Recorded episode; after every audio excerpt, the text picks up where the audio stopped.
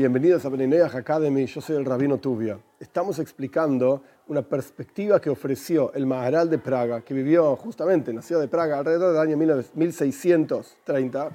Él escribe que hay tres pecados que tienen que ver con la relación entre el hombre y Dios, que ya dijimos que son la idolatría, las relaciones prohibidas y la blasfemia. Y hay tres pecados que tienen que ver entre el hombre y su prójimo que ya explicamos que estos tres pecados son dinim, o sea, el establecimiento de cortes de justicia, no hacer injusticia, robo y asesinato. Y después hay un séptimo asunto, que es no comer parte de un animal vivo. Y dijimos que el Maral de Praga explica que hay tres partes en un ser humano.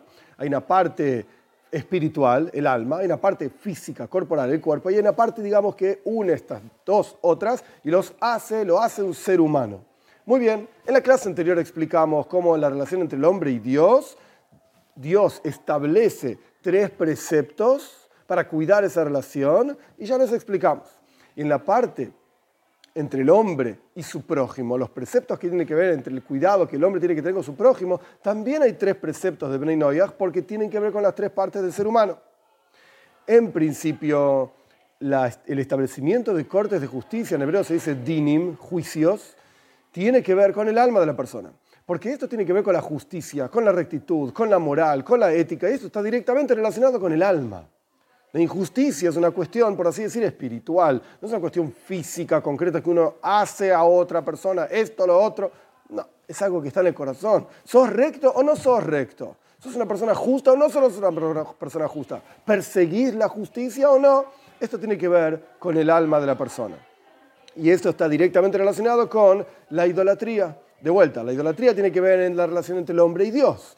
Y la injusticia, o sea, no hacer injusticia, tiene que ver en la relación entre el hombre y su prójimo. Muy bien, esto tiene que ver con el alma de la persona. Luego viene el cuerpo, el robo, por supuesto. El robo tiene que ver con hacerle un daño a otra persona en forma directa, cuando la persona le saca a otro una cosa. Y esto tiene que ver con el cuerpo de la persona, porque el cuerpo de la persona desea las cosas que el otro tiene. ¿Por qué el otro tiene que tener y yo no?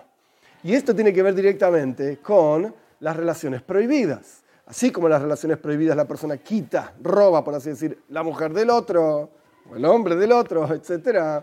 De la misma manera, el robo, la persona desea la mujer del otro, la persona desea las cosas que tiene el otro.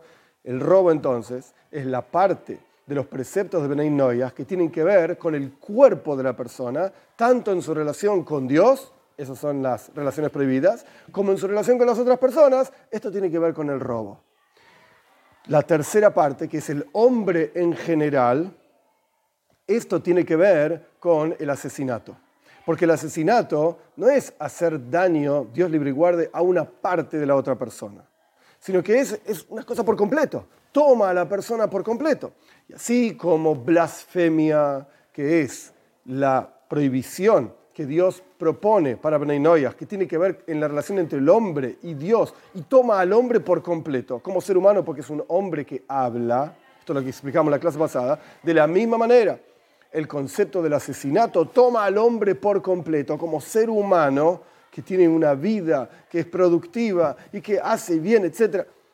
De esta manera, de vuelta, el asesinato es la parte que tiene que ver con el hombre en su plenitud, en su completitud, en la relación entre el hombre y su prójimo, en esta parte de los preceptos que tienen que ver con la esencia misma del ser humano, de dar vida y Dios libre y guarde la prohibición de quitar vida.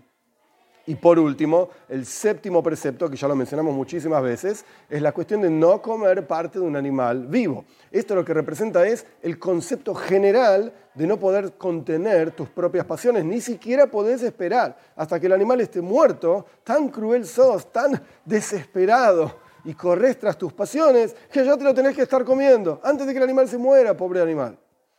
Estos son una visión filosófica, digamos, de los siete preceptos de Bnei Noyach, en la relación entre el hombre y Dios, en la relación entre el hombre y su prójimo, en las tres partes que componen un ser humano, alma, cuerpo y la sinergia, digamos, del ser humano en general, y la séptima, son tres, tres, y la séptima tiene que ver con el concepto general del control de las pasiones.